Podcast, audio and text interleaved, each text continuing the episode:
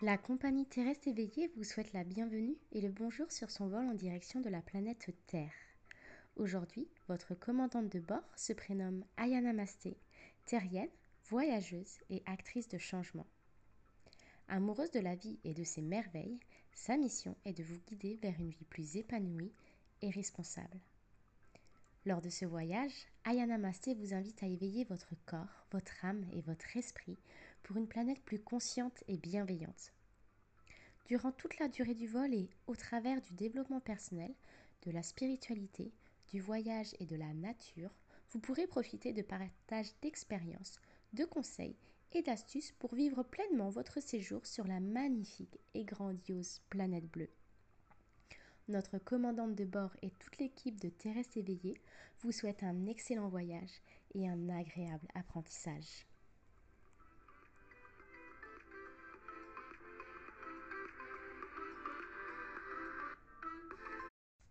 Bonjour à tous et bienvenue dans un nouvel épisode de Terrestre éveillé. Aujourd'hui, nous allons parler d'un sujet, euh, on va dire, qui n'est pas des plus joyeux, mais qui, je pense, est très important à partager. C'est le, les étapes du deuil. Le deuil, la mort. Euh, pourquoi j'ai envie de partager ce sujet? Parce que j'ai vécu il y a à peu près 12 ans le décès de mon papa. Et aujourd'hui, je, vais, je peux dire que je suis sortie du deuil et que j'ai totalement accepté son décès. Mais je sais que pour beaucoup de personnes, c'est quelque chose qui, qui peut être très long, très douloureux. Et j'avais envie de partager avec vous mon expérience et vous expliquer un petit peu plus les étapes si vous ne les connaissez pas. Donc voilà, pour restituer l'histoire, mon papa euh, s'est tué dans un accident de moto lorsque j'avais 16 ans. Donc c'était un, décès qui n'était pas du tout prévu. C'était pas euh, c'était pas un accompagnement en fin de vie ou quoi que ce soit. Ça a vraiment été soudain et euh, je m'y. Ah, bien sûr, je ne m'y attendais pas. Donc, ça. On va, on va dire que pendant 7 ans, j'ai j'ai vécu dans la douleur, dans la souffrance parce que, ben voilà, en, tant qu'adolescente, on perd son repère et j'étais en train de me construire. Donc, c'est vrai que moi, mon papa, bah, et dans la psychologie, on sait que le, père euh, pour, une, fille, c'est quand même le premier homme que l'on aime et c'est quand même la figure masculine. C'est on en a énormément besoin lors de, euh, la croissance et lors de euh, l'âge de l'adolescence. Et donc moi, voilà, j'avais vraiment perdu mon repère et j'avais quand même une très très forte relation avec mon papa. C'était vraiment comme mon meilleur ami. Donc voilà, ça a été très très dur. Et euh, donc bien sûr, je suis, je passée par les différentes étapes de deuil hein, et je vais vous les énoncer. Donc euh, la première étape de deuil, on, on l'appelle le choc ou le déni. Donc c'est le moment en fait où on nous annonce la mort. C'est le moment où on a l'impression que le monde nous est tombé sur la tête, moi pour ma part, je j'étais j'étais sonnée, j'avais j'avais plus l'impression de vivre dans le monde réel, j'avais l'impression d'être dans une autre dimension, j'avais j'avais la tête lourde, j'avais l'impression que mon cœur allait exploser, j'étais impossible pour moi de pleurer.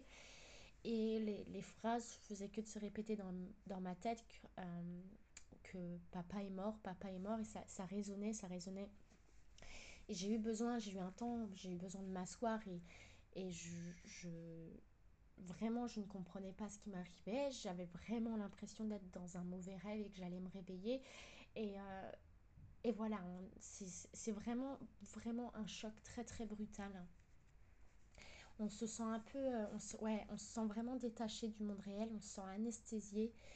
Et, euh, et on, on, refuse de, de, croire ce qui est en, ce qui est en train d'arriver.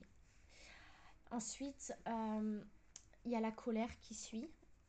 Euh, alors, il faut savoir que chaque étape de deuil, euh, et c'est vraiment très personnel, donc en psychologie, on, a décrit les étapes, mais entre le, par exemple, le choc, le déni et la colère, il peut, pour certaines personnes, il peut se passer une semaine, pour d'autres un mois, pour d'autres six mois, un an. Ça, en fait, ça dépend vraiment de la personne. Donc, il faut vraiment se dire qu'il n'y a pas un ordre, euh, un, un, laps de temps entre chaque étape. C'est vraiment notre chemin individuel et comment on va vivre les choses qui vont définir le, temps qu'on va mettre à passer d'une étape à une autre. Et aussi, il faut savoir que les étapes, euh, il y a, elles sont mises dans un ordre, je vais vous les énoncer dans, dans un ordre, mais il faut savoir que par exemple, on peut, on peut être dans l'étape de l'acceptation, mais à un moment donné, revenir dans l'étape de la colère. C'est normal, on peut jongler d'une étape à une autre et, revenir dans, dans, une, dans une forme de colère, repasser par l'acceptation, repasser par le déni. C'est normal, ça fait partie des étapes du deuil. Donc la deuxième étape, c'est la colère. Donc euh, on, en veut à la terre entière, on en veut euh, à la personne qui est partie. Moi j'en ai énormément voulu à mon papa pendant longtemps. Longtemps, longtemps, je lui ai dit que c'était. Je, l'appelais le bourreau, je lui ai dit que je disais qu'il m'avait lâchement abandonné, que euh, de toute façon il était comme tous les hommes sur terre, c'était qu'un connard, qu'il il était parti sans rien me dire, qu'il euh, il m'avait brisé le cœur, que c'était le premier homme que j'avais aimé dans ma vie et qu'il m'avait brisé le cœur. Donc je mettais aussi la faute sur, sur euh, toutes mes blessures amoureuses. Euh, c'est vrai que je me cachais beaucoup derrière le décès de mon père et que je disais de toute façon si mes relations amoureuses ne marchent pas c'est à cause de mon père parce qu'il est mort, il est parti sans rien dire, il m'a abandonné. J'ai souvent dit aussi qu'il était lâche, hein, que c'était un lâche. Et voilà, donc j'en ai beaucoup voulu à ma maman parce que ma maman me renvoyait aussi euh, beaucoup mon papa.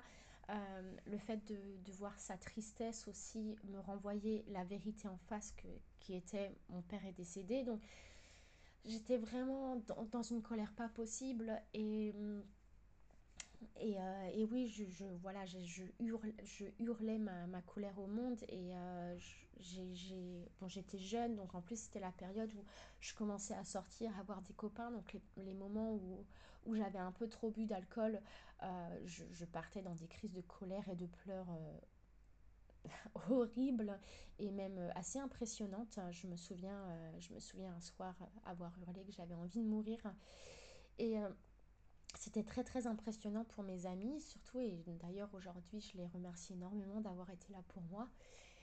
Mais euh, voilà, oui, il y a cette étape de colère qui est, je pense, inévitable. C'est inévitable. Euh, aujourd'hui, euh, aujourd'hui, je ne ressens plus du tout de colère.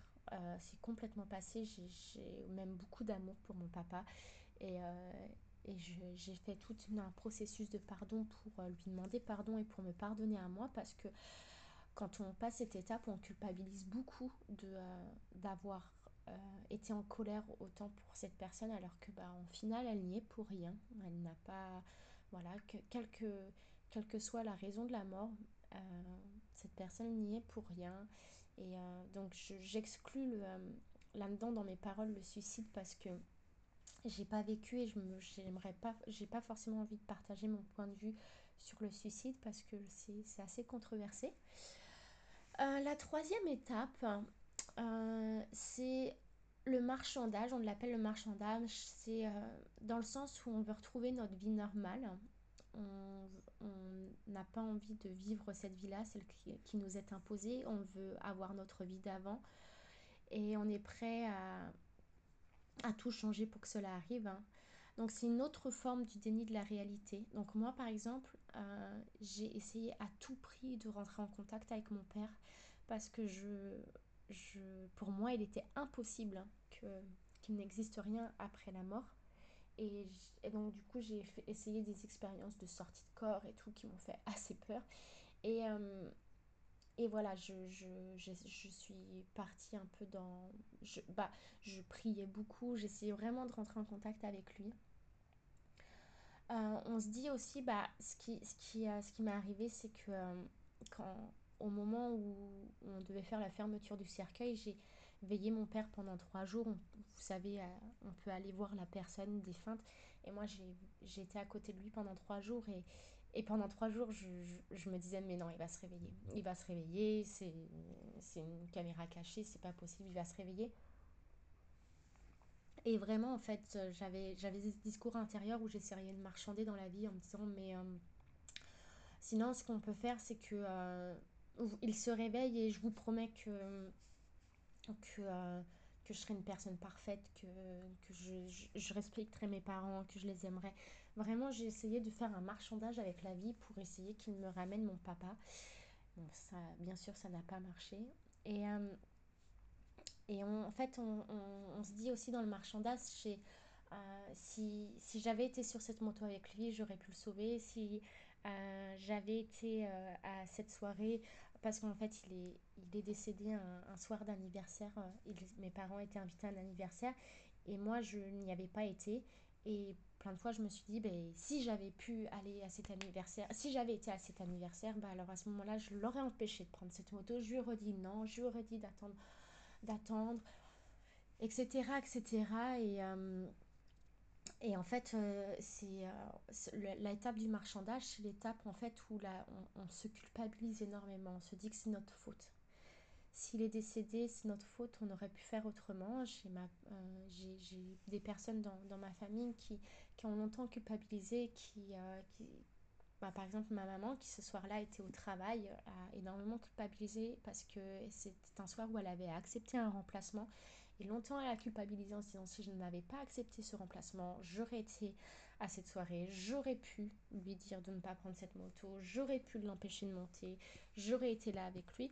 Et c'est vrai que voilà, c'est le moment, on va dire peut-être la plus, je dirais peut-être pas forcément la plus dure, mais où on se dit que si les choses avaient été autrement, on aurait pu changer, que les choses se sont jouées à, à pas grand-chose.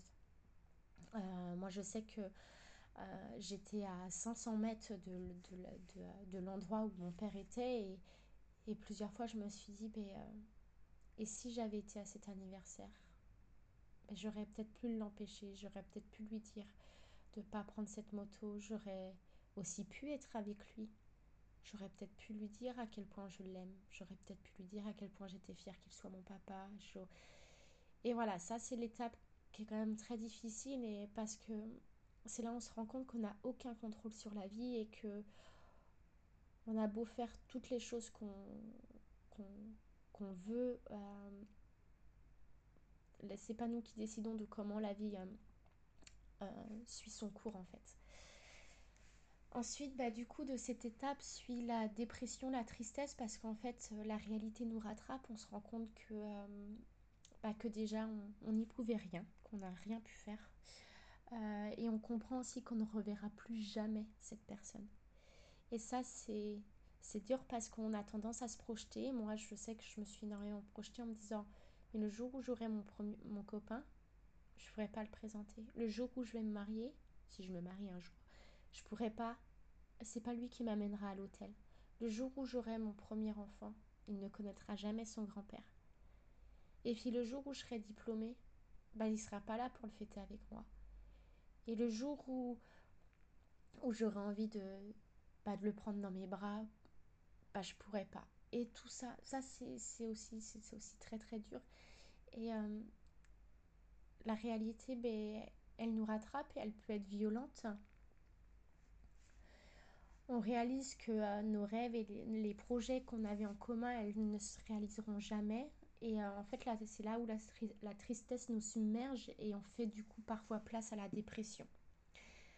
Voilà, donc la dépression, pareil, qui peut durer un, certain laps de temps en fonction des, en fonction des personnes.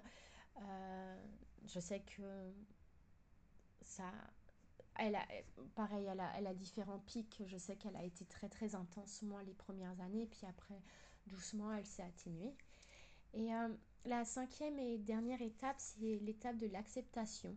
C'est le moment où on a fait le deuil de notre vie avec euh, la personne qui est décédée. Donc moi, le, où j'ai fait le deuil de, ma vie avec mon papa, euh, de notre deuil de vie d'avant. Et euh, on s'habitue tranquillement, graduellement à notre nouvelle vie, à notre nouvelle réalité on a de nouveaux projets, de nouveaux rêves, et on sait que cette personne ne sera pas là et on l'accepte, et ça ne nous rend pas triste, on s'est vraiment habitué à son absence. C'est le moment aussi, l'acceptation, on pense toujours à, cette personne, sans forcément euh, avoir ce sentiment de, tristesse et de dépression qui s'abat sur nous. Euh, mais on, on, pense toujours à, cette personne, mais de manière un peu moins fréquente, parce que je sais que pendant une période, on, bah, la période euh, du deuil, je, pensais à mon père tous les jours, tous les jours, je, je pensais à lui, j'avais les larmes qui montaient. Et, et puis, ce qui m'a fait bizarre, et j'ai eu, bah, et où du coup je suis revenue dans, dans la culpabilité, c'est quand j'ai réalisé que je pensais plus à mon papa tous les jours, que j'y pensais des fois qu'une fois par mois Et en fait, je m'en suis énormément voulu au départ en disant, oh, mais je suis en train de l'oublier en fait, je suis en train de complètement l'oublier. Et en fait, avec un petit peu de recul et en, discutant aussi avec des gens, on m'a dit, mais non Amandine, tu, tu n'oublies pas ton papa, tu es juste en train d'accepter euh, le fait, fait qu'il soit plus là, tu es en train d'accepter son absence.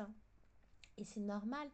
Et tu ne l'oublieras jamais, ton papa, tu ne l'oublieras jamais, tu l'aimeras toujours. Mais voilà, tu es en train de te créer ta nouvelle vie. Et cette nouvelle vie, c'est une vie sans lui, sans sa présence physique.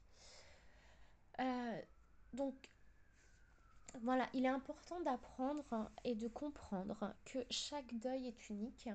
Et donc, mon deuil ne ressemblera pas au deuil d'un autre. Ça, c'est impossible. Euh, donc, il y a certaines des étapes que j'ai citées qui peuvent être vécues avec beaucoup plus d'intensité, beaucoup plus longuement. Et euh, surtout, il ne s'agit pas des étapes qui doivent être suivies dans un ordre bien précis, comme je vous disais au début du podcast. C'est vraiment, ça peut changer. On peut éprouver de la colère un jour, une grande tristesse le jour suivant, puis de la colère à nouveau et de la culpabilité le lendemain. On peut se sentir bien après, puis se sentir moins bien. Voilà, donc les conseils que je pourrais donner pour, suivre, euh, pour vivre un deuil, en fait, c'est euh, d'être indulgent avec nous-mêmes. un processus de guérison, ça prend du temps. Et euh, pas, il n'est pas linéaire. Il faut accepter qu'il y ait des jours qui soient beaucoup plus difficiles que d'autres. Euh, qu'on se retrouve des fois dans un gouffre, qu'on se retrouve complètement à terre et puis que d'autres fois ça aille mieux. Il faut qu'on comprenne qu'il est important de prendre soin de soi, qu'on se donne du temps, qu'on se ménage. Ça sert à rien d'essayer de prouver euh, aux autres et à soi qu'on est fort parce que ça c'était l'une des grosses erreurs que j'ai fait c'est d'avoir de ne pas vouloir pleurer devant les gens de montrer que j'étais forte que j'étais capable d'encaisser ça. Et en fait à un moment donné j'ai explosé parce que non c'est pas possible c'est pas possible de d'être une personne euh, dénuée de, de sentiments c'est pas possible d'être complètement fort et de ne jamais pleurer. Dans, et ça, ça c'est pas forcément que dans le deuil, ça s'applique aussi dans la vie en général. Pleurer, c'est une très bonne manière de euh, se purger et de lâcher nos émotions. C'est pas une marque de faiblesse, c'est une marque de vulnérabilité et c'est très beau de pleurer. Et c'est fait énormément de bien de pleurer. Donc vraiment, je pense que ça, c'est euh, l'un des plus gros conseils que je pourrais donner, c'est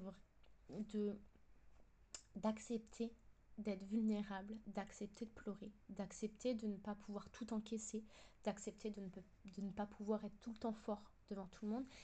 Et euh, je pense que c'est euh, surtout pour, pour les, les femmes qui ont des enfants, qui, ça c'est important, c'est ben de, d'expliquer à, à vos enfants de pourquoi vous êtes dans cet état et pourquoi vous êtes triste parce que je sais que en tant qu'enfant, on, peut ne pas comprendre des fois quand on voit notre maman dans, dans un état de tristesse intense, on peut se dire c'est de notre faute, qu'est-ce que j'ai fait de mal? je pense que c'est important de communiquer à notre enfant pourquoi on se sent si triste, euh, pourquoi le, par exemple, pour ma part, pourquoi le, le décès de, mon papa fait autant de tristesse à ma maman. À l'époque, c'était important de savoir ça. Donc, voilà, n'essayez pas d'être euh, monsieur ou madame surpuissant euh, parce que c'est impossible. Hein. Euh, n'hésitez pas à, voilà, comme je disais, à exprimer ce que vous ressentez, à verbaliser vos émotions, à écrire, à dessiner. En fait, c'est une manière même à crier, d'aller dans un champ perdu en plein milieu de nulle part et euh, de hurler, de hurler sa colère, ça fait vraiment un bien fou. Ça, on, a l'impression d'être un peu bête au départ, mais quand on se met à crier, on peut plus s'arrêter parce qu'on a vraiment besoin d'extérioriser. Euh, euh, bouger son corps, crier, hurler, parce que crier hurler c'est différent, mais hurler, dessiner, chanter,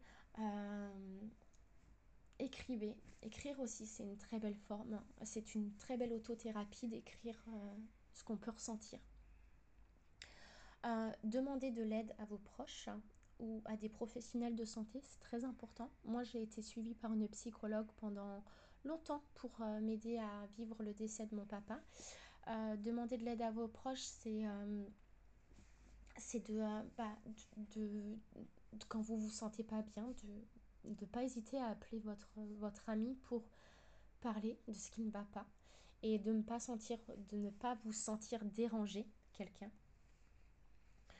Euh, et puis, euh, puis bah, je pense que euh, le plus important, oui aussi, c'est comme je disais, de, de, prendre du temps pour soi et d'être vraiment indulgent. Voilà. Alors, pour résumer, les étapes du deuil sont le choc ou le déni, la colère, le marchandage, la dépression, la tristesse et l'acceptation. Voilà, j'espère que ce podcast vous aura aidé. En tout cas, sachez une chose, c'est qu'il n'est pas impossible de se sortir d'un deuil. Euh, ça prend du temps. Et ne vous mettez pas la pression, ça prendra le temps que ça prendra. Et euh, ben, je vous souhaite en tout cas de, euh, de prendre soin de vous, de prendre soin de vos proches. Et n'hésitez pas à leur dire que vous les aimez, à quel point vous les aimez, parce que on ne sait pas combien de temps euh, nos proches vont rester près de nous. Et euh, si aujourd'hui j'avais mon papa à côté de moi, j'aimerais beaucoup lui dire que, euh, que c'était un papa en or et que je suis très heureuse d'être sa fille et très heureuse de l'éducation qu'il m'a apportée. envoyez de l'amour chaque jour auprès de vous.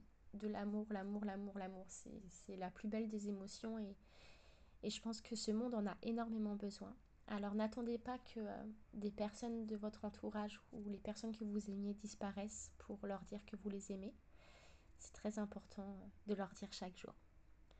Voilà, merci encore une fois de m'avoir écouté. Euh, je vous revois, je vous revois, je vous retrouve pardon très vite pour un nouvel épisode de podcast. Merci.